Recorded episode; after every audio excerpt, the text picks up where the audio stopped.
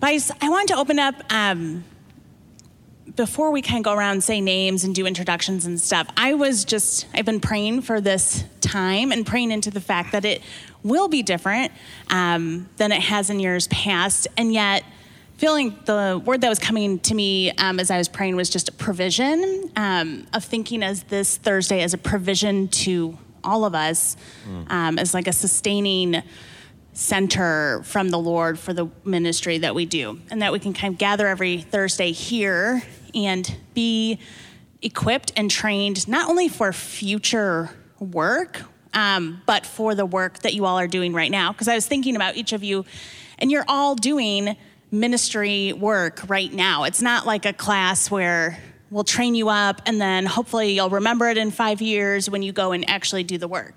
Um, you're doing it now um, and you're preparing for future. So it's kind of a both and piece um, that I think is really unique to these seminars um, and why it's so important that they are integrated with ministry work that you're already doing. Um, and so I am praying that this Thursday seminar is a provision for you all.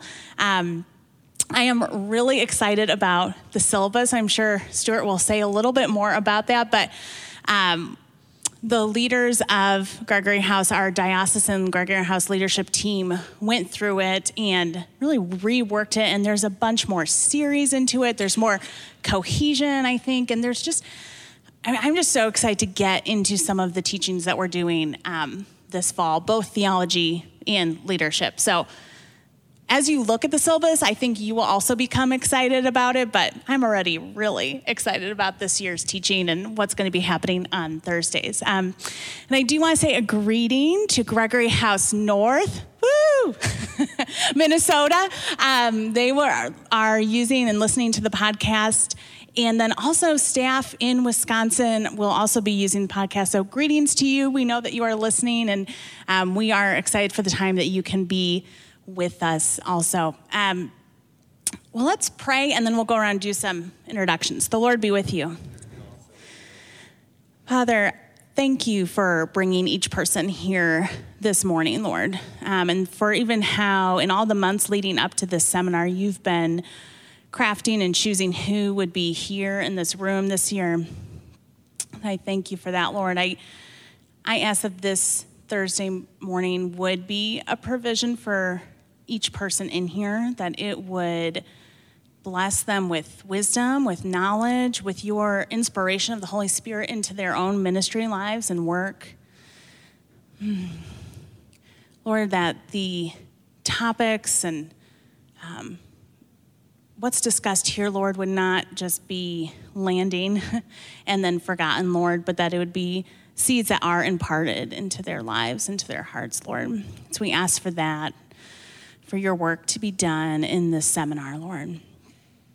I ask that you keep everyone healthy, Lord. Protect us from illness, um, that you would bind us together in unity, even as we are more spaced apart and in a different kind of context with each other, Lord. But thank you for this time to come together, Lord. In your name, amen. All right, well, I loved how Amy greeted Gregory House North. I want to do the same.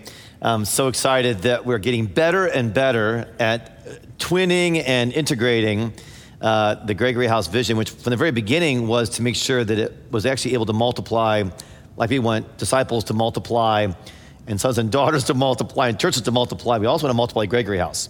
And we tried to design it that way. Uh, Gregory House North has been very patient with us in that process, honestly, but we're, I, th- I hope we do better this year. And Gregory House North, we're so glad you're a part of what we're doing and listening in. And the more and more Wisconsin brothers and sisters we can also pull into this training and work, I'm, I'm really excited about that. And I, I'm so excited to be with you guys. Um, so, a little bit of my background. I did my undergraduate in literature as a major, but I was also very involved in the theater program and very, very formed by the study of theater at Wheaton College, part of the theater company there, and as well as literature. Did my graduate degree in theology at Wheaton in the 90s, and then did four courses for credit at Trinity School for Ministry and Liturgy and Sacraments, and then did seven courses at Nashotah House. Um, uh, which is a Episcopal slash Anglican seminary in Wisconsin, in 2010 to 2012. So I've had a chance to study in three different graduate schools, seminaries, which has been really formative and, and important for me on the West. That's kind of my background there. I've got six kids. Um, some of you know some of my kids. So Madeline is 23 on September 1st, and she was part of Gregory House uh, last year. Lydia, I think you're our veteran, and Christy Bodette will be as well. So Lydia and, um, and Christy will be two years, and this is made in a two year cycle. There will be some repetition, but I think there'll be a lot of new stuff too. Uh, that, that's, our, that's been our plan. Uh, so Madeline's 23, and uh, huge heart for ministry right now, working as a dental assistant um, to uh, pay off school debt. She just moved home as part of the school debt payoff plan although we couldn't be happier. Utterly delighted that I get to see her, even if for five minutes in the morning before she goes, or at night when she gets home late. Um, makes you super happy um, as a dad when you get as much time with your kids as possible. Um, we homeschooled all our kids, and uh, we just took our daughter Jillian, who's number three, to college this weekend. And so we had tons of time with them, and I thought I, ne- I had nowhere near enough time. I just, it was like, I had lots of time and it was a drop in the bucket for what I would have wanted. So delighted to have Madeline home. Ellison's 20. You'll see him around. He's living here right now. Um, his hope and dream is to be working overseas. Uh, he has a heart for global mission and um, would like to uh, get over somewhere in the Arabic speaking world at some point. That's very difficult right now with COVID restrictions, but uh, he, it, that's, he's, it's different, different hopes of different plans there. You'll see Ellison around. And uh, Jillian uh, is a freshman at Hillsdale College in Michigan. Let's see, Christian is a junior in high school. He's 16. Finn is an eighth grader. He's 13. And Beckett is nine and in fourth grade. Yeah. So I'm still rocking um, elementary school kids as well as post college kids. Um, you think that would make me an expert, but honestly, more than ever as a dad, I feel like I'm in a super high learning curve right now. Actually, what, a lot of what animates my prayer life right now with the Lord and fasting life is how do I father now? Um, so I, I, hope I have some expertise in things like leadership and theology, uh, less so perhaps in fathering, even though I'm, I'm learning a lot. Um, that's kind of our background. Catherine, been married for 28 years this October. We are uh, very engaged together as partners in ministry. Uh, Catherine has her undergraduate from Wheaton. She did graduate work in literature, has a master's degree in literature from Northwestern. So if you've heard Catherine teach, the literary and the theological combination is one of her kind of key nexus points where she thinks a lot about the kingdom of God through literature and uh, Bible theology is what she really loves. She's an educator, very prophetic in her ministry. She'll be doing two or three teachings with us. Um, and we're hoping all you guys can come, o- come over and hang out at the house on September 6th. So we'll be outdoors, so we'll be able to be COVID distanced and yet um, uh, unmasked in the outdoor time. And I want you to have a chance to get to know Catherine some more at that event and some other home events we'll plan at our house too. All right, that's some background on, on me and everything else. Um, I want to do a, do a why Gregory House. Before I do that, let's just look at the syllabus real quickly. Uh, you guys can read it, and we don't need to do what you might have done in your you know, classes for credit, where you do a you know, very careful comb through. Um, but I would love just to highlight a few things. So, uh, Gregory House is organized very simply, honestly, into a theology section, which is usually in the morning, and a leadership section. And I'll get into why that is the case. It actually is not simply an idea we have, it's actually based in the ministry of Gregory the Great after who this is, this is named. Um, if you would, we don't talk a lot about patron saints in Anglicanism, which is fine. But if, you, if, we have a patron saint, somebody who we look to as a role model for Gregory House, it is, it is Gregory the Great. So, uh, so theology and leadership. We will have some Thursdays where, due to schedules of our teachers or whatever, we'll double up on theology or we'll double up on leadership. So we, it's flexible in that way. And as Lydia will tell you, flexibility overall is really helpful. Um, with Gregory House, we want to follow the plan, and we have a good plan, but flexibility comes up. Sometimes, sometimes that's my fault. Uh, just my ministry in life just requires a great deal of flexibility. Something happens, somebody needs ministry, and sometimes I have to leave on a Thursday. I almost never do that. Is one of my very top priorities is this and being with you all um, and having a chance to connect with Gregory House North as well. That's one of the most important things I do. But every once in a while, an emergency does happen. And I have to be gone on a Thursday and we flex. Um, so you'll see that uh, we have a great combination in theology of uh, not only, but primarily uh, Deacon John Clark, who is a professor of theology at Moody, and Canon Stephen Gautier, who all of you know, who is our diocesan canon theologian, uh, brilliant theologian in so many uh, respects and scholar. So they, those two men share most of the teaching when it comes to theology, although we will have some other teachers. Uh, a couple of highlights. Um, you'll see Dr. Clark is going to begin things with service of theology to the church's life and mission, and is moving right into Christology um, after that. September 10th is a, a new session that we worked on. Um, Amy's father is just a very, Amy Patton, I realized her, that her maiden name was Walker, so John Walker's her dad. And um, he's just a strong marketplace leader, uh, very gifted church leader as well, has led Wheaton Bible's board and been very involved in Wheaton Bible's just development over a lot of years, right, Amy? Yeah, he's currently their um, chairman of their board. Yeah. That's where I grew up. Yeah, Amy grew up at Wheaton Bible, and, and Amy's parents just invested their lives in that church. And John's a, a human resources leader and thinker. And so um, we wanted him to come in, and for many of you, Strength Finders may be a refresh, but I think it'd be a really helpful refresh. And honestly, I want to, I want to be part of that. I want to know what, what that is part of your composite. Um, because one of my jobs is to make sure that I'm working with your leaders to make sure we get you guys in places where you thrive.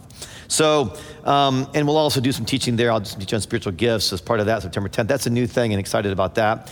September 24th, um, part of Gregory House, we did this twice last year, and we're going to just try to build this even stronger, as what we're calling Evangelism Day. Um, and that's going to be a morning session, which will be led either by Father Brett or Father Matt. We're also may work closely with Father Nate on some stuff. We want to get you guys in an opportunity to share your faith, either through prayer walking, through um, uh, awkward situations where you're encouraged to go up to somebody and ask if you can pray for them. Um, we did two of these last year. I'll never forget. Uh, my son Ellison was part of Gregory House last year as well. His testimony with being with two other Gregory House students, where they ended up going to the Wheaton Mosque and praying in the parking lot. They had a vision of a woman with a child coming out of her car, and they prayed for that. And like an hour later, a woman with a child got out of her car in the parking lot where they were praying. They were able just to respectfully greet her. They knew that they were kind of on their territory. They're very respectful. We're just here praying. We're followers of Jesus in the Wheaton area. She was delighted to meet them. They really honored her. And they had a great conversation about um, religion. I'm not sure they even got into the gospel, but it was just an opening conversation. That just happened um, on that evangelism day. Uh, others went and prayed for folks at McDonald's. Um, we're convinced that McDonald's is probably one of the best places to actually, uh, COVID is a little more challenging, but meet people, um, etc. So those are the kind of days when we'll be in the city on some of that. We may be out in Aurora with Father Trevor um, in his ministry in Aurora. Uh, lots of stuff going on the evangelism days. Okay, um, you can see there the stuff. Some of that's some of that's uh, self-evident. You'll kind of go through that. You'll note that um, I'll often do a leadership teaching, and then sometimes I do a workshop after that. So I'll teach you about vision. We did this last year, and then I'll workshop you with vision. Um, I'll teach you about prophecy, and then we'll workshop prophecy.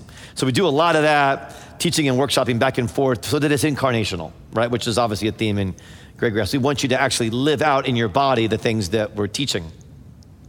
We're doing a new three part series. It'll be our first one. And so I'm going to ask you for a lot of feedback after that. It's going to be a foray. You will, by the way, I'll talk to you about how to experiment in ministry. I'll talk to you about taking risks in ministry. Then you're going to watch me do it. All right, so you really have to be guaranteed that um, this is very different in some ways than your college classes or your seminary classes, both of which are very important, because this is actually truly happening right now. So, one level, I have to ask for extra grace. Lydia doesn't get extra grace, but I need extra grace. All right? Um, so, you, you, you, have to give me extra grace because we're going to try stuff and we may go, ah, that didn't quite work. You will watch that happen. All right? So, you won't be like, it's not going to be like, hey, you guys, I'm an expert in ministry and, you know, I'm retired now, but let me just you all the things I did so well. You're going to see me going, ah, this is what I'm trying to do right now. I mean, like, right now, I'm trying to plan Revive. I mean, it's late August, Revive's in two months. We started planning it several months ago, but because of all the changes, and COVID and racial unrest in our country, I'm, I'm still planning Revive. Like I'm doing that right now. I was doing that this morning before I talked to you guys. I'm working through all kinds of challenges planning Revive amidst this season. Like I'm in the middle of this all the time, if you will, with you. I know more than you do. I have way more experience than you do. And so, at one level, listen to me, I can really help you. But another level, be, be, be guaranteed, I'm also in the midst of it getting constant opportunity for humility, um, which is the life of ministry. So, we're gonna try something, which is how do we think about um, ethnicity and race in the gospel? Uh, how could I not make sure that we're training on this? We had planned to do this prior to, to George Floyd's murder, honestly. We were already gonna work on this, but that definitely accelerated the need for this conversation. We're having a national conversation, we're having an ecclesial conversation about race and ethnicity. We need to have a Gregory House conversation. And, um, and so it's going to be new. So uh, we're going to have Dr. Josh Moon, uh, who's a wonderful leader um, up in the north in, in Minneapolis. Uh, he's an Old Testament scholar and, um, and getting ready to church plant from Church of the Cross. So he's a practitioner and scholar. Uh, and he'll be coming doing Old Testament theology of ethnicity. Then I've asked um, Dr. Boehm, who is a, a Jewish uh, believer in Jesus, to come and share about Jewish roots in ministry. Um, I think it's a really overlooked ministry that if you're working particularly in Chicagoland or other cities especially, we need to be thinking how we're serving, reaching um, the Jewish community. Um, and it's obviously a massive concern of the Apostle Paul's and a massive concern of the early church. Uh, so we're, so we're, we're going to get into that. Uh, then we're going to have John will teach on neither Jew nor Greek, church and ethnicity. And I'm asking Pastor Michael Wright and some of our other black ministry partners uh, to come out and just kind of talk to us about ministry, um, how we can be partnered with black ministry, how we can think about that. I just kind of walk us through that. He's a, a, a key practitioner in this, and he'll have some other leaders with him then gospel and critical race theory. So I think when you talk about critical race theory, and I think Deacon John Clark's a great person to help lead us into that. We want to uh, learn what we can call from critical race theory, as well as the significant pitfalls that are part of that. We need to be versed in that. We need to help thinking about that. And I really trust Dr. Clark to lead us in that. And then um, we'll talk about Latino ministry with Father Jonathan, who himself is white, uh, raised in Latin and South America, and we'll also have some of our really strong Latina and Latino leaders be a part of that. I think it's going to be fun. I think it's going to be interesting. It might even get a bit messy. Honestly, it's just like, you know, we're stepping into multi ethnic ministry and family right now in the diocese in a whole new way. I'm really excited and I'm pretty like, wow, this is going to be really challenging, but really good. Um, I said to somebody just recently around multi ethnic family development that we're doing in the diocese, I was like, this reminds me a lot of being a dad. Um, which is so much fun and so complicated. you know, it's like how you think about different kids, they're all different, and yet they all, you know, they're all Ruchs. And you think about how do you handle different races within the church, and yet they're all Jesus's. You know, like how do we do this? Um, yeah, that's what we're gonna. What we're gonna do it. We're gonna follow Jesus into it. Um, Christmas party at the Ruchs, December 6th. Don't miss it. Um, we'll see what's going on with COVID at that point, and we'll figure that out. But uh, we really want to do our best to have a Christmas party if possible. Okay, anything else I should highlight? Uh, more uh, Canon Stephen and uh, Deacon John. We'll have Father Scott Cunningham from Madison come down. I'd love to have a, a current church planter speak with you guys. He's planting in Madison. Um, you're going to see stuff from Catherine and Amy there, children's ministry, preaching workshops. Um, March 18th, uh, we, will, we will do a deep dive into women in ministry. Um, we did some of that on the retreat, by the way. We did a Q&A um, for you two guys. We, we did a Q&A on anything, which ended up being a Q&A on women in ministry, um, which is it was awesome what the Holy Spirit chose for um, our weekend. And Lydia, you weren't, you weren't there either. And Lydia, um, it was really good. And um, ended up like, I ended up doing some theological reflection on it. But then I had Amy and Molly and Molly Joe and Bonnie. Um, also, just we ended up kind of having a panel, really, um, around women and men in ministry, and it, I think it worked. And, uh, and, so we're going to take some of that as well as I'll teach into it extensively, um, a biblical theological thinking on women in ministry, and Catherine will do teaching into it, and then we'll also do some panel work with other women leaders. Um, really important, and obviously as a diocese a part of our diocesan constitution is, is that we want to do all we can to raise up, strengthen, and release women in ministry, uh, but we don't have women priests. And I'm very aware that that's a thing. I'm very aware that's um, a thing for many of you and for many of your peers. It has been a thing for me for 30 years that I've had to think about. And uh, it matters, and we should talk about it. So, kind of toward that same thing, I hope this is a place where we talk about a lot of stuff together, um, stuff that matters. And I think we got the maturity to have disagreements on this. And there were some challenging questions asked in our women ministry session last year. It was really healthy. It was really good. We had more challenging questions asked at the Q&A. I thought it was healthy. I was glad for it. Some folks got me thinking about some new things too. Um, okay, I think the rest of it's pretty self evident, you guys. All right. Um, I'm just going to move this here.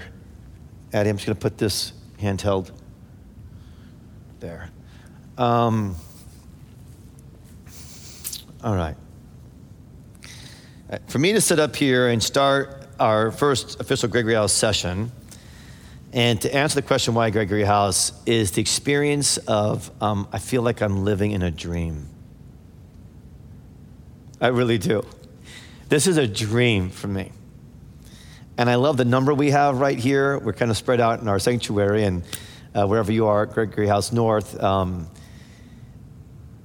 but I don't want a ton of people in this. Now, I like lots of people. I make no bones about it. And I've loved seeing Resurrection grow. I, I love ministering uh, pre COVID to hundreds and sometimes thousands of people. I love it. I, I love crowds. I, I love all that. It's my personality. But I also love small. I love both. And when it comes to forming and training and shaping you guys, I love smaller. And I'm really glad. Now, I want multiple small. so I want lots of Gregory houses. Um, I can't help myself. It's just part of my calling. But I'm really glad that we're smaller and that we're going to have time to get to know each other and, um, and Gregory House North and South combining. We're going we're to spend time together. Um, also working with CCI. Uh, but this is living a dream for me. It really is. This is also a shift that I uh, and Catherine felt personally called by Jesus to make, I would say six years ago. So I was bishop, made bishop seven years ago. And your first year in a new job like that, you're just absorbing, you're just surviving, you're just trying to get through your day responsibly and, and you know, hopefully make Jesus happy. I mean, that's, that's that was my first year.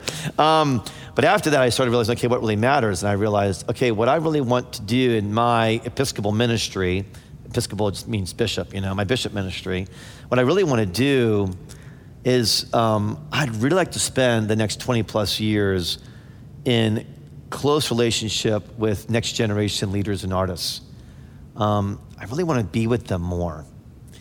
And I looked at the Apostle Paul's ministry, and that's one of the key things that he did. And I thought, wow, I, I would also really like to be like the Apostle Paul. I'd like to be like him. Um, and I, I looked at Timothy's mother and grandmother and how they were so invested in him. You know, Paul talks about that in 2 Timothy chapter 1. I thought, I'd like to be like them. Um, but if I'm going to do that, I'm going to have to change a lot about my life and ministry. So um, I went through a very intentional and very disruptive process that led me to make a lot of changes in my job, in my own self conception, in my schedule. And we'll talk about schedule, I think, even today, because a lot of what you do in ministry has to do with your schedule. Um, that's how you get stuff done in ministry, is really how you plan your schedule, and then how you let the Holy Spirit interrupt your schedule. And I realized, um, okay, I, this is a change worth making. I think it's a deeply biblical change. I want to be um, invested in our next generation of leaders. And that's got different levels and different matters of emphasis. So we cohort with um, several couples that are 30 and early 40 something. So we cohort Catherine and I with them in our home. We've been investing in them for about the last five years. Um, many of them who are invested in you all. And I'm also very invested, I don't have the specific cohorts, I'm also very invested in many of our rectors and, and planters throughout the diocese as they then invest actually in your generation. But I also want to make sure I have more contact with my 20 somethings and my 30 somethings that were not necessarily in that role. And that's how Gregory House really came to be. So this is living a dream for me. This is one of the things that is the most important to me, one of the things that is the highest priority for me. Um, I put a lot of time and preparation into this. Uh, so I just want you to know uh, my heart is here, and my heart is with you guys, and with the spiritual moms and dads that are pastoring you all. Um, so sometimes I'm spiritual dad, sometimes I'm spiritual brother, sometimes I'm spiritual uncle, sometimes I'm spiritual grandfather. Um, I get to do all those things. So, as we answer this question, then, why Gregory House?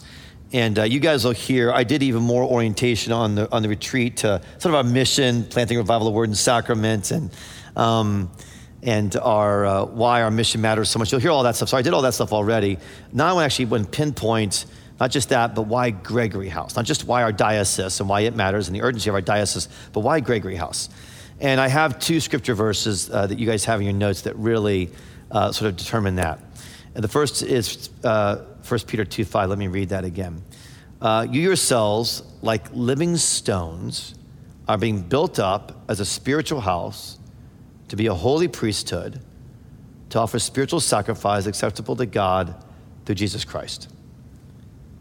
And then we have, of course, the Apostle Paul, after the Apostle Peter, you are members of the household of God.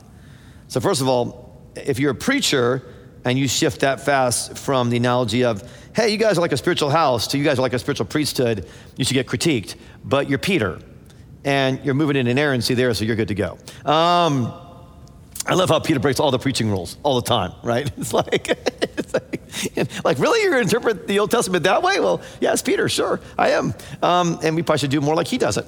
So, um, a couple of things about house and, and, and why Gregory and why house. Let me start with why Gregory.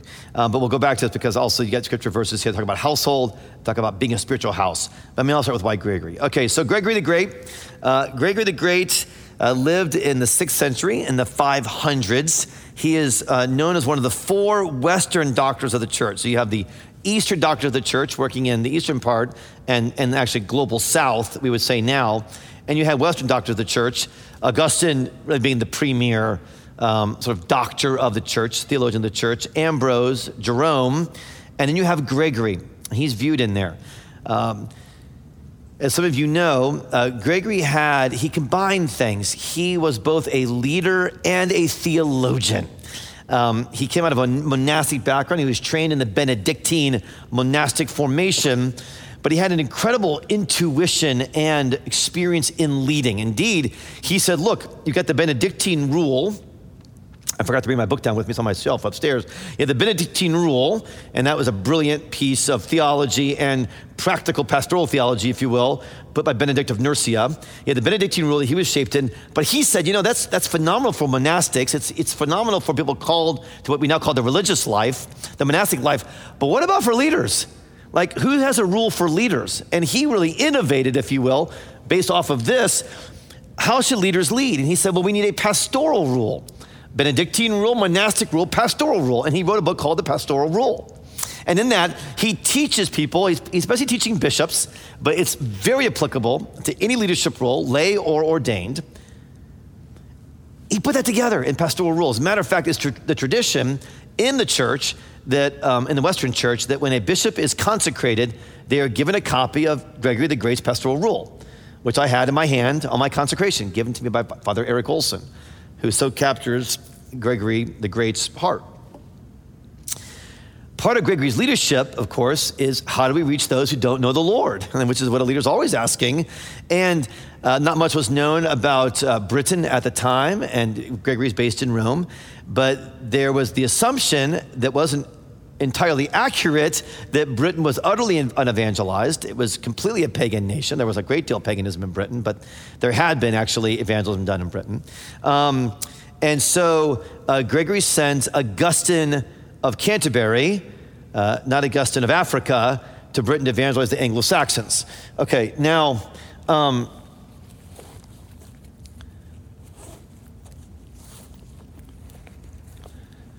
all right this is your 2019 prayer book.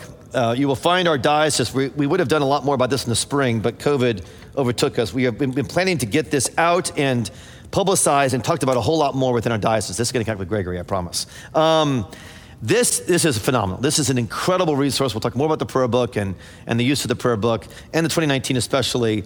Um, my kids are still getting used to it. They're kind of like cranky 1979 prayer book people because they grew up on it, um, which is, I think, hilarious. Uh, they're like, ah, 1979, because um, they don't know that, of course, people about 1979 were cranky because they were 1928 prayer book people, unlike my grandfather. Um, so I've, I've, gotten to experience all kinds of cranks uh, through my uh, long Anglican life. Um, but I'm actually a real advocate of 2019. I think 1979 has its strengths, it also has some real weaknesses.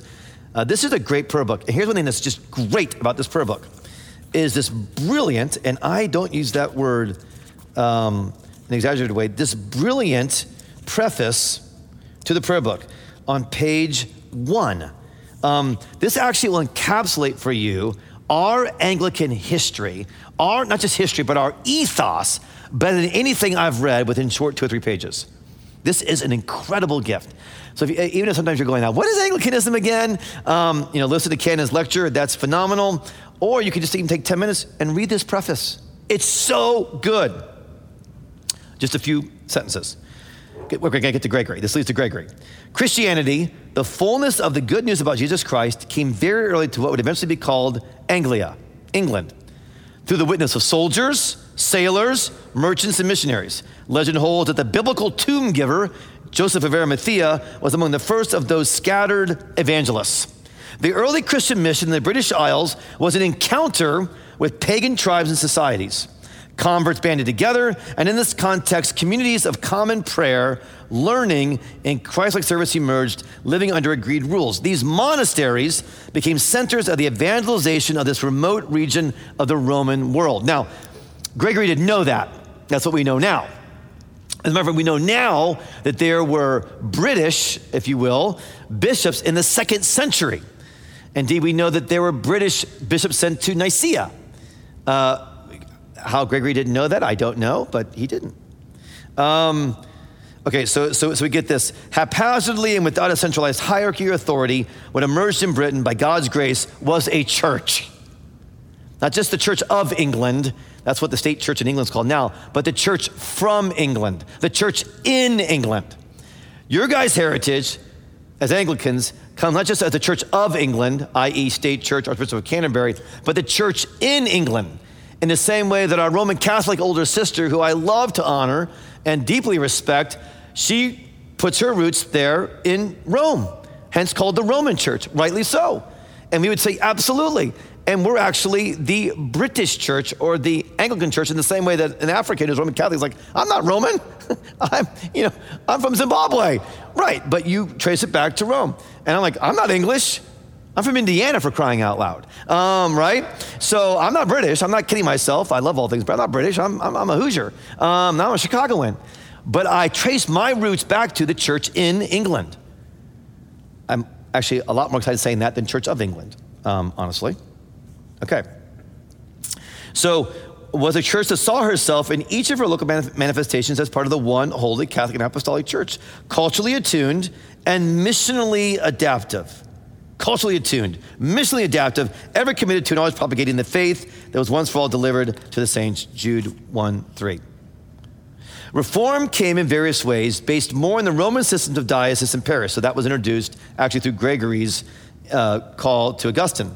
At the end of the sixth century, Augustine, a Benedictine monk, and he who became the first Archbishop of Canterbury, was sent from Rome by Pope Gregory the Great with instructions that encouraged preservation of local customs when they did not conflict with universal practice. All right, great. So, preface in your 2019 prayer book, super, super helpful. Make sure you've got one. Um, if, if you guys, if you don't have one yet, I'll buy you one. All right, so just email Brenda at churchres.org. If you don't have one, I'm going to buy you one, okay? I'm not going to buy you this one. This is really nice. They gave it to me for free. Yeah, but I'll, but I'll buy you one. Um, all right. So, Gregory, St. Augustine, wrote Pastoral Rule, leader and theologian. And this is a central concern of Gregory House. This is why we've named it after Gregory, is I want next generation leaders and artists who are able to think theologically, think biblically, be developed in their minds, go through the grit of that, as well as be equipped as leaders who know how to lead a meeting. You should know how to lead a meeting. You should know how to lead a team. You should know how to lead someone to the Lord. You should know how to lead and develop a vision that comes from the Holy Spirit and is biblically grounded. You should know how to lead through conflict. You will do it constantly. There will almost never be a time as your ministry develops where you will not be leading through some kind of conflict in some way.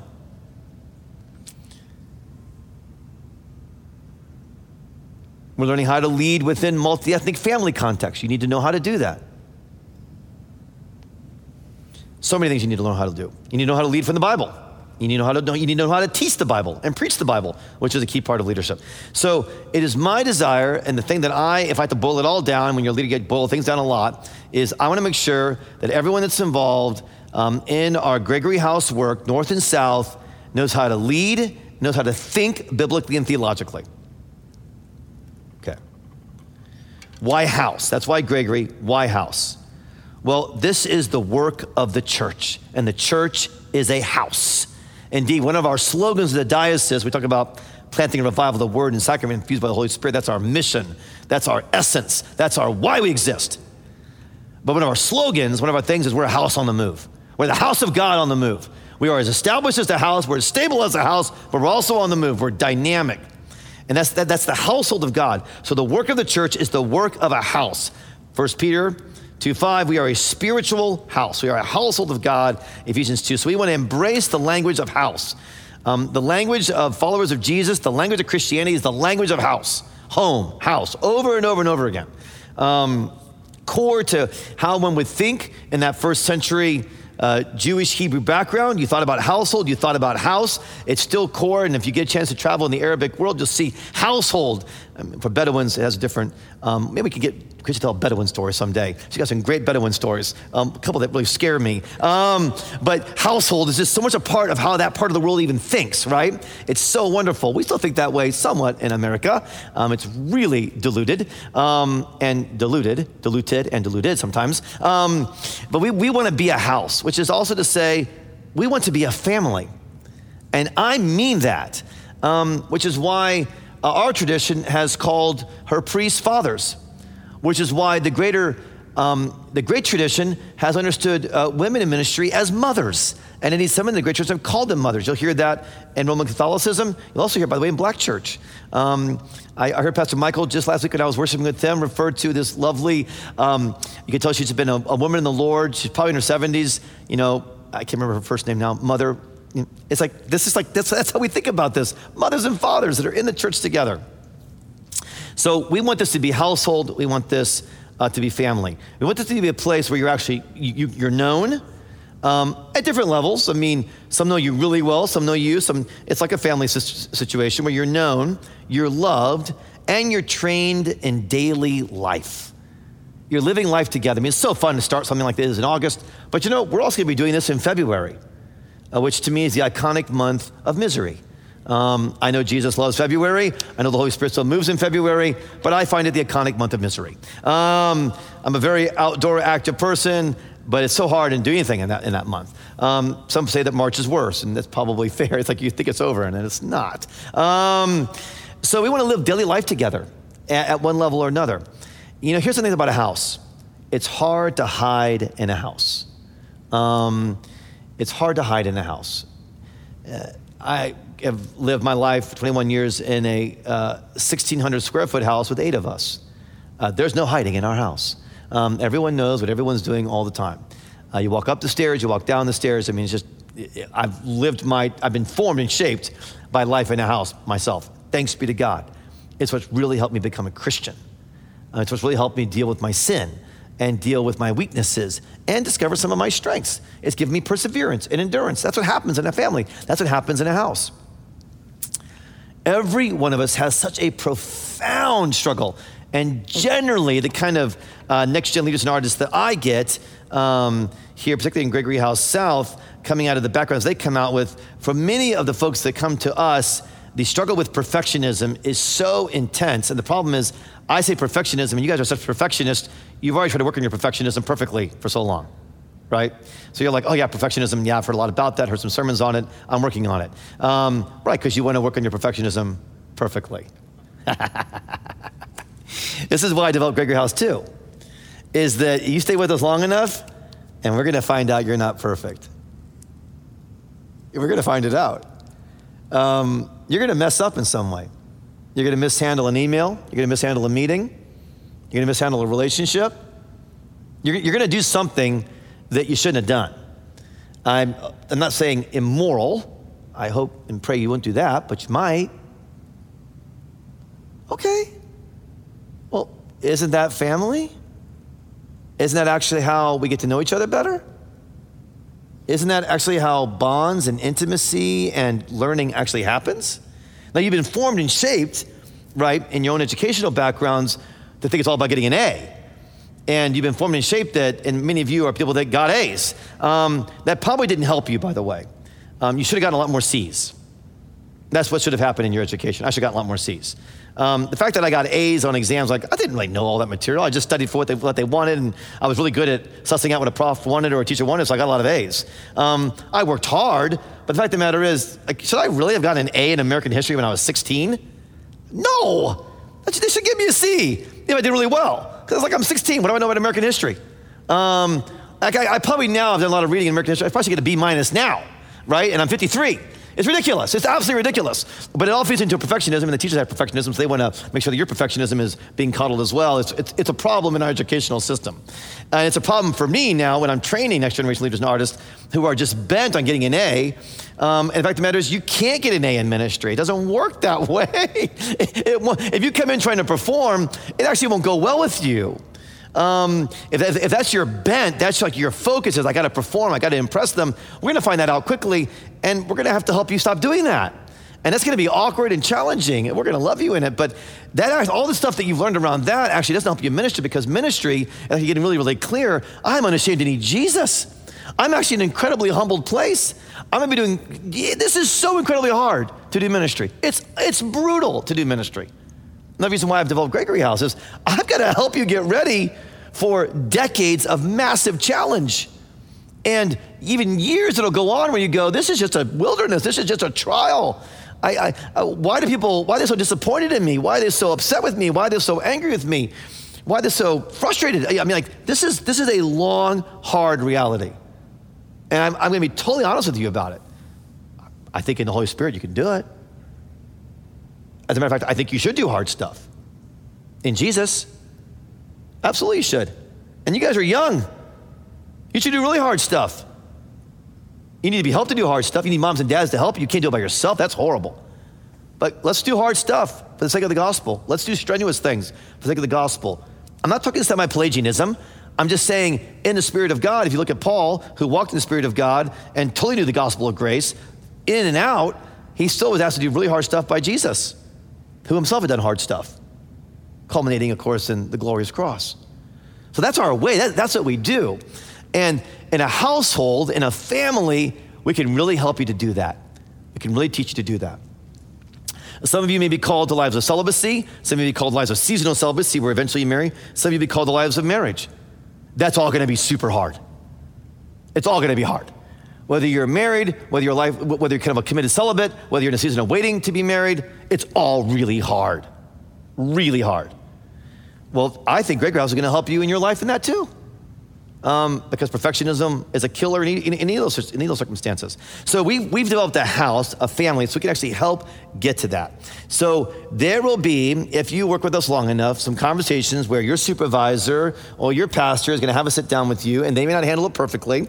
But most of our folks are very mature. They'll handle it well, and they're going to say, okay, this didn't go well. And you're going to go, oh no, oh no. But we're going, yay. Now we know them better and we can help them more. So your crisis is actually our opportunity. That's how we think about it. That's how we think about it.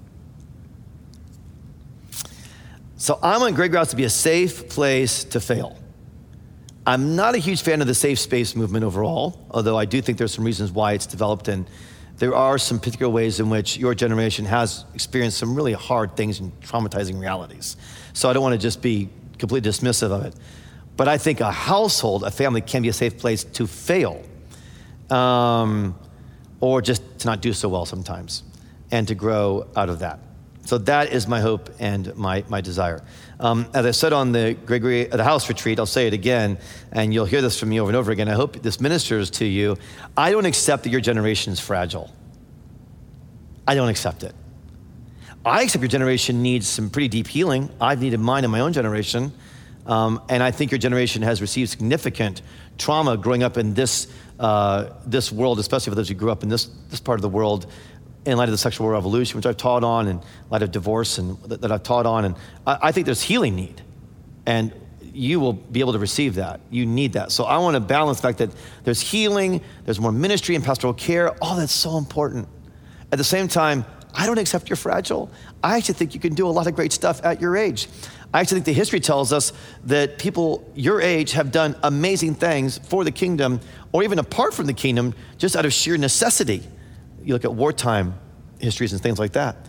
So I want to be there with you guys saying, we're going to be support you, we're going to train you, we're going to teach you, we're going to give you healthy spiritual moms and dads, and we're also going to say, you can do that hard thing. Planning a church, some of you be called to plan a church, it's super hard. I know you probably already have an intuition for that, and I appreciate that. Um, and if you don't, you're not sure about it, you can call Chad, Chad and Kirsten Magnuson right now up in Appleton, Wisconsin, who are developing a launch team, trying to raise money all during COVID. It's really hard. They're doing well, but it's really hard. All right. Um, that's all about household and family. The reason why we call it house. All right. Um, where, when, when, do I stop? 10:30. Yeah. Okay. Um, second is a third. Third. Sorry. The reason why we say house is this is a traditional term in Anglicanism, so it's just an Anglican thing. Uh, we call our places for training houses, and that comes out of Oxford and Cambridge, which at one point were you know entirely Anglican universities. As a matter of fact, uh, you, could even, you could even go to those universities unless you were confirmed Anglican. So they were developed, and they were developed to train Anglican ministers, and then they expanded, of course, from there in the medieval system to uh, include um, you know just, just overall university education. But house was part of where people would be trained for ministry. That's continued within the American tradition. Take Nashotah House, uh, an Anglican Episcopal Seminary in Wisconsin, as one example. So we've also just do that because it's part of our Anglican heritage. So we call it a house. Okay, great. Um, Gregory House is the place of leadership and theological growth that happens in close relationship with one another. So that means that you will be working on teams in your respective churches or here at Resurrection. You're working on teams in relationship with brothers and sisters and with spiritual moms and dads. So it's all happening in a relational way. Um, it is different than uh, a traditional seminary. We're not trying to replace the traditional seminary. Indeed, um, for those of you that be called into uh, particular ministries of teaching, lay or ordained, or into diaconal ministry or priestly ministry, um, it will almost always be the case where an advanced degree in Bible or theology will be earned before you're at that place. Some of you come into this with it, some of you are doing alongside of it. Some may even do it after one or two years in Gregory House. We're really flexible as how the Lord's leading in that, but it's our expectation that for some, they will go on and do that advanced degree work um, because that kind of rigor and that kind of order is really important. I thank God for my MA plus the 11 other accredited classes I've taken in advanced grad education. It's been really important for me. I want that. But at the same time, um, there is a massive shift happening in traditional seminary among those who lead seminaries who are really working through what does this mean now. And I read a phenomenal book um, by Dr. Paul House, who is a key leader at Beeson uh, Seminary in Birmingham. So he's part of the seminary world and seminary system beautiful book called Bonhoeffer's Vision for Seminary. It is really good. And, um, and he's basically saying, okay, as an inside seminary guy who's been a part of this, he was at TEDS prior to that and Wheaton Grad School prior to that, um, we need to rethink traditional seminary. And I just want to bless those who are doing that. I'm thankful for uh, the traditional seminary system overall. But at the same time, I have watched it. I was not a part of it. I did Wheaton Graduate School while I worked for InterVarsity Christian Fellowship. So I did a, a part time Wheaton grad, part time ministry. Believe it or not, I actually had this experience where I got theology and leadership over and over and over again, which I'm trying to replicate here, honestly. Um, so, uh, but I do want to say, okay, Gregory House is, I think, coming into what is becoming more and more of a vacuum. And we're seeking to develop and design this so that eventually it might even be something that could, in one of its tracks, even provide what uh, seminary grad school does now. We're not there yet. We, we may grow into that. But we are right now is a strong complement and partnership to it. I would even argue a foundation, even if you've done seminary prior, which is most of our folks, I think it actually can be seen as foundational, even if it isn't sequentially foundational. Dr. Russell Moore is a, a Christian intellectual I really respect. And Dr. Russell Moore, he's at the Southern Baptist, um, but worth listening to. Uh, he's, he's differentiated in the gospel. I love how he'll, he's willing to say things that upset uh, different groups and different parties. And I find him generally and strongly gospel centric. Uh, Dr. Moore said this actually about seminary. He's been teaching or was involved with Southern Seminary, traditional seminary for many years. He said the ideal pattern is for churches to seek to identify early in life those who are gifted and called to ministry, not just ordained ministry. I mean, Gregory House, says you guys, it's not primarily about ordained ministry. That could be a part of it, but not primarily. The churches should discern a call to ministry the way the church always has by watching ministers minister. And to use biblical imagery, fanning flickering gifts into a flame. When I read that, I said, that's what we're trying to do. Thank you, Dr. Moore, for your, your really careful thinking. That's what we're trying to do. Watch ministers minister. Give those who are called to ministry, ministry to do. Um, and to develop it. And that's, again, a key part of how we think about Gregory House and how we think about developing and informing you all um, in so many ways. Earlier in life, um, and training you into that. The, the, the, the bottom line theological reason for that is the incarnation of our Lord.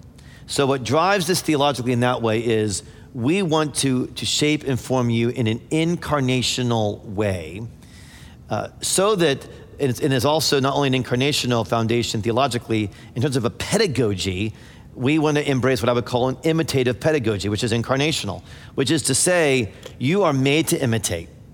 We're all made to imitate. It's part of how God designed us to grow and mature which is why the household's so important, right? Because you grow up in a household and you imitate mom and dad. You made to imitate mom and dad.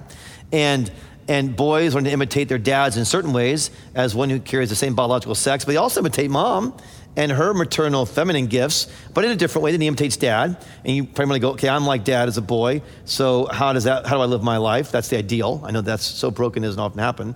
Um, girls say, I'm like mom, my body's like mom's. Um, so, and that means my brain's more like mom's because a female brain's different than a male brain. We know that biologically, scientifically. So, how to become like mom, but I also love dad, and I want some of dad's qualities. And, and what happens in a healthy or you know beautiful kind of organic thing is you learn both. Now we have sinful nature and a lot of other things that get in the way of that, so we have to teach a lot of manhood and womanhood, particularly 55 years into the sexual revolution. I have to teach on it all the time because we just don't know anymore. Um, but you're imitating, right? And so part of the idea behind the Gregory House, but the idea behind the church, is that we're actually giving you guys an imitative immersion. That's what we're doing in part is an imitative immersion. Here's what happened for me when I used to send uh, some of my men and women off to traditional seminaries. This is like 15, 20 years ago. Um, I didn't know what else to do, and there were some good seminaries, and so I would send them into full time. They lived in residence in seminary, uh, which has been very rare for any of our folks to do anymore. And they come back after the first year, and all of a sudden they were different than they were when they left, which is part of growing up too, but they kind of held me at arm's length. And I could tell that the exuberance and the closeness we'd had in doing ministry together when they were younger just wasn't there in quite the same way. I went, oh, that's interesting. And I got to uh, kind of speak into it and learn and listen to them. And I realized that actually what had happened over that year is that their hearts began to want to imitate their professors. Some who have been in pastoral ministry, maybe for 5, 10, 15 years. Almost none who have been in pastoral ministry or like led a church for 25 years. And many of them all of a sudden wanted to get PhDs. And there's nothing wrong with being called to get a PhD. We need men and women to get PhDs, and we will encourage those who are called to be scholars in that way. I will, we need Anglican scholars and kingdom scholars. But these are folks actually want to be pastors. They came back to their first year and they wanted to be PhDs.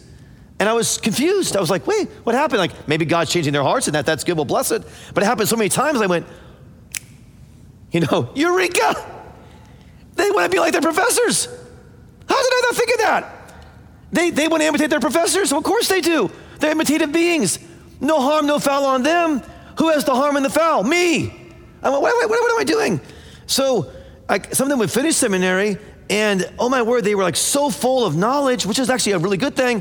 And they had so many imitative role models who were men and women who were basically academics who were teaching in a seminary, but their background was basically academic. And they'd been carted off to do their pastoral residencies, which were like three months under a really busy senior pastor who didn't was able to do a whole lot with them. And so they thought they had that. And, and yet they couldn't lead. Yeah, they couldn't lead. They couldn't handle conflict. They didn't know how to lead somebody to the Lord. One thing that they often were able to do because of good homily, they actually could preach often. But they couldn't preach at the heart. They could preach. And actually, I'm really thankful for the homilies training that many of them got. They couldn't preach at the heart. They actually weren't immersed in people's lives, which is key to a preacher. They hadn't developed and been shaped in empathy, which is key to a preacher, because they were empathizing with whom? Fellow seminarians. And it's always kind of contentious, it's always kind of political, and seminaries and schools become very political and contentious. So they were kind of stirred up in that. And I was like, well, huh? I mean, like, what am I, what am I gonna do? I mean, it was really for me a crisis moment. I went, Hi, they're not ready to lead, they're not ready to teach, they're not ready to preach, even though they have gained great knowledge and skills. How do we change this? And then I started going, oh my goodness, maybe this is one reason, there's a few, why 80% of the churches in America are under 50. Uh, 4% of churches in America are actually multiplying other churches. That's a crisis for me. I'm an American. God chose to make me an American. That was His sovereign plan. So that's me, and now I'm called to be an American pastor. So I got a responsibility to actually reach this country for the gospel, and I got 4%, 4% of churches in this country actually multiplying. I don't care about big church. I care about growing, multiplying church. Some will be big, some will be small. I don't care about that. But I care a ton about growth, a ton about multiplying. Why? Because I want new people getting saved, right? And I started to go, well, maybe it has something to do with how we're forming and shaping our next generation of men and women. I don't think it has everything to do as to why we have 4% that only multiply and 80% under 50. I mean, I don't think it has everything to do with that. I think it has a lot to do with it. How could it not? And I'm doing ministry, um, having been trained in varsity and leadership for five years and being trained uh, in some phenomenal grad schools while I was doing ministry, and I'm finding how hard it is. And then I'm going, oh, not only do we have church issues, but then I find out, and this is recent, I have the stat somewhere. I don't know where it is, and I'm kind of caught up on what I'm saying. Um, it's something like this uh, 80% of those who begin full time ministry in their 20s do not finish in their 60s. 80%. And I can get the actual stat for you um, with, with the, the, careful research on it, because it's a, it's a carefully researched uh, stat. 80%. Why? Because they were not prepared. They were not incarnationally prepared. They were not with an imitative pedagogy prepared. They weren't ready. It's so true for the mission field as well, right, Christy? I mean, it's just it's true in both places um, because the ministry is so hard and so challenging. And we'll get in. I, am going to talk about burnout, so we'll, we'll, get into that. Okay, all right. Um, so Ha, this is why a house. Why Gregory? Why a house? I hope I've made that clear. I know I've drilled down into it, but it actually really matters that you're super clear on the whys. And I'm a why guy. You'll learn that. You'll definitely get that if you haven't already. I, I, I do ask, it's kind of my kind of part of what animates me is I'm always asking why. Okay, so what is Gregory House itself then? Why Gregory? White House? We did that. What is Gregory House? Okay, it is a revival of the Word and Sacrament Ministry School. It is a revival of Word and Sacrament Ministry School. It's a ministry school of the Upper Midwest Diocese is called in its mission, in her mission, to plant a revival of word and sacrament infused by the Holy Spirit. What is our goal? Our goal is to disciple and train you. Our goal is to disciple through your supervisors, through other mentors that you have, through your rectors, through me, through Amy, through others, to disciple and to train you. Who are we discipling and training? Well, you know, one group that's super important to disciple and train is we have to disciple and train future church planters because we must keep multiplying the gospel. Um, and so I don't really plant plants, uh, plant, plant, plant churches, and I don't even hardly plant planters. What I do and what we do in this diocese is we plant sons and daughters. That's what we do.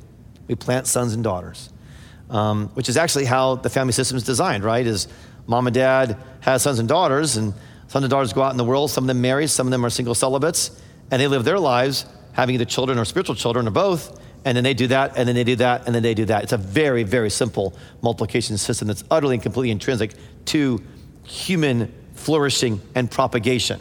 Why not just imitate it in the church because we're called the household of God? That's what we're trying to do. So I want to disciple and train future church planters. I want to disciple and train future church plant team leaders and artists. So not only do we send out church planters, but they must have a team around them. This is a growth area for us, I will admit to you. Um, we want to get better and better at sending out entire teams of people. It's a growth area. We've done it well sometimes. We're not super good at it yet. But part of Gregory House is uh, some folks are called to plant churches, but I need folks that are called to disciple and evangelize the next generation of children and of youth who have administrative gifts, who can help with operations of a church plant. Um, we need those who are artists in music and in visual to bring the ministry of the gospel, because, you know, artists are preachers, right? Every artist is a preacher. Uh, they may not preach so much in word, but they better preach the word through their mediums. So those folks need to fill in and fill out uh, teams. So we're not just training planters, we're training church plant team leaders and artists. I'm also training men and women who will become future cathedral and diocesan parish staff members, which is to say, leaders and artists on churches throughout the diocese. As we're multiplying, as we're growing, as our men and women are growing their churches, there is more and more need and more and more opportunity, praise God, even sometimes for paid positions. Unbelievable. We're getting there. Um, where we need men and women to step into those jobs and those opportunities. So as you guys are being trained, you know, some folks actually end up working at the cathedral, but most more and more will go, oh, like our lovely Caitlin Wallet. If some of you know Caitlin, she worked here at the cathedral for several years. She was trained here. She was called to go with Father Scott, and now she's leading operations and doing all kinds of ministry at Christ Church Madison. Perfect, exactly what I'm talking about. She was part of one of our very first Gregory House cohorts. I also am very committed to discipling and training global missionaries. Um, does that have a direct impact on the diocese? I would say yes, it does. Um, in the same embodied way as a planter or a team member of a plant or a team member of a staff? No, not an exact embodied way, but spiritually, absolutely. We have got to also, as this connection, we're part of a global movement. So I want to actually infuse a calling to plant a revival of the word and sacrament infused by the Spirit in folks that go all around the world. And I can send you places where there's a revival of word and sacrament infused by the Spirit already happening. I mean, I, I, I have those networks, and you can also go places where I don't have networks. Of course you can, and we'll bless you and release you if the Spirit's calling you there. But we actually have three or four networks already where word and sacrament revival is happening. And we can get you involved there. We can get you connected there, or we can get you connected beyond that. Um, you may go Anglican in your global work. You may go non-Anglican in your global work. I'm not that worked up about that.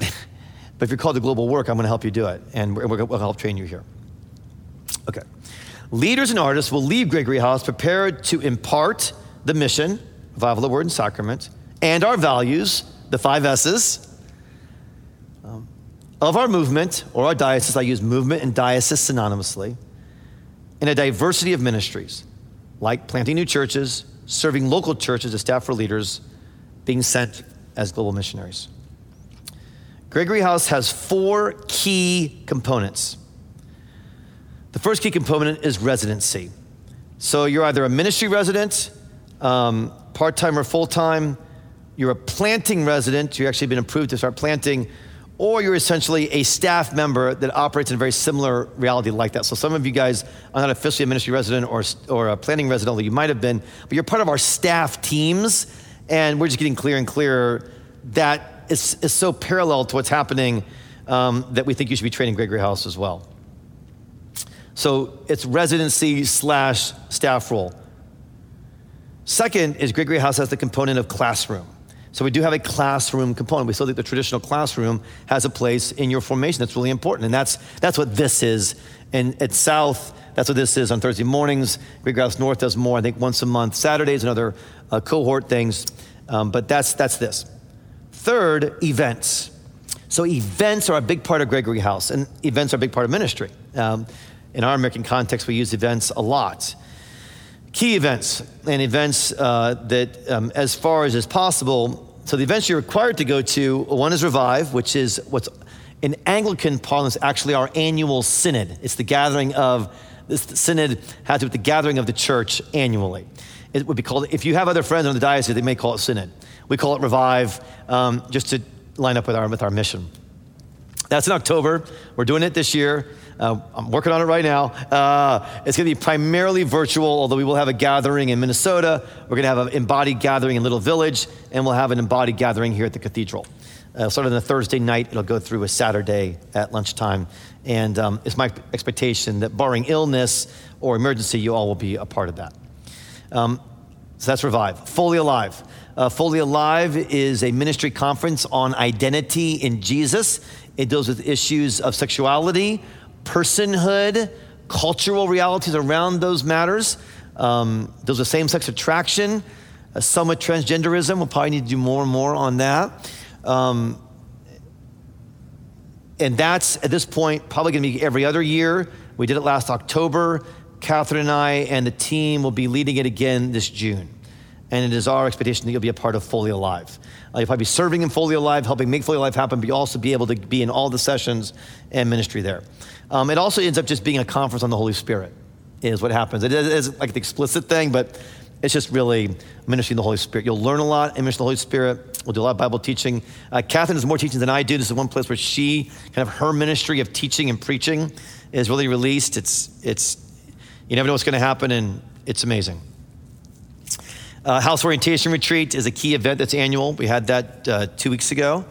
Um, uh, church Planting Intensive is something that Molly Ruch, so Molly Ruch is uh, our one of our key leaders in the North. She's also our director of church planting for the diocese. She and my brother Christian lead Church of the Cross and have planted several churches, including Church of the Cross. And she also works with our national movement for Anglicanism called Always Forward and uh, they are developing church planting intensives. And for some of you, at the right time, we'll talk to you about being part of the church planting intensive. They're doing two or three a year. Uh, that's kind of what they're doing now. So at some point, uh, some of you will be a part of that. That's not required of everyone, uh, but will will be an encouragement to some of you to go to that. Uh, their next one's in October, and we'll be talking some about that. Um, for some of you, uh, MPD is a key event, ministry partner development, um, ministry partner development. Uh, we do that. Do, we do that in Gregory House. It's also done in Greenhouse in different ways. Okay, residency, classroom events, and then finally mission.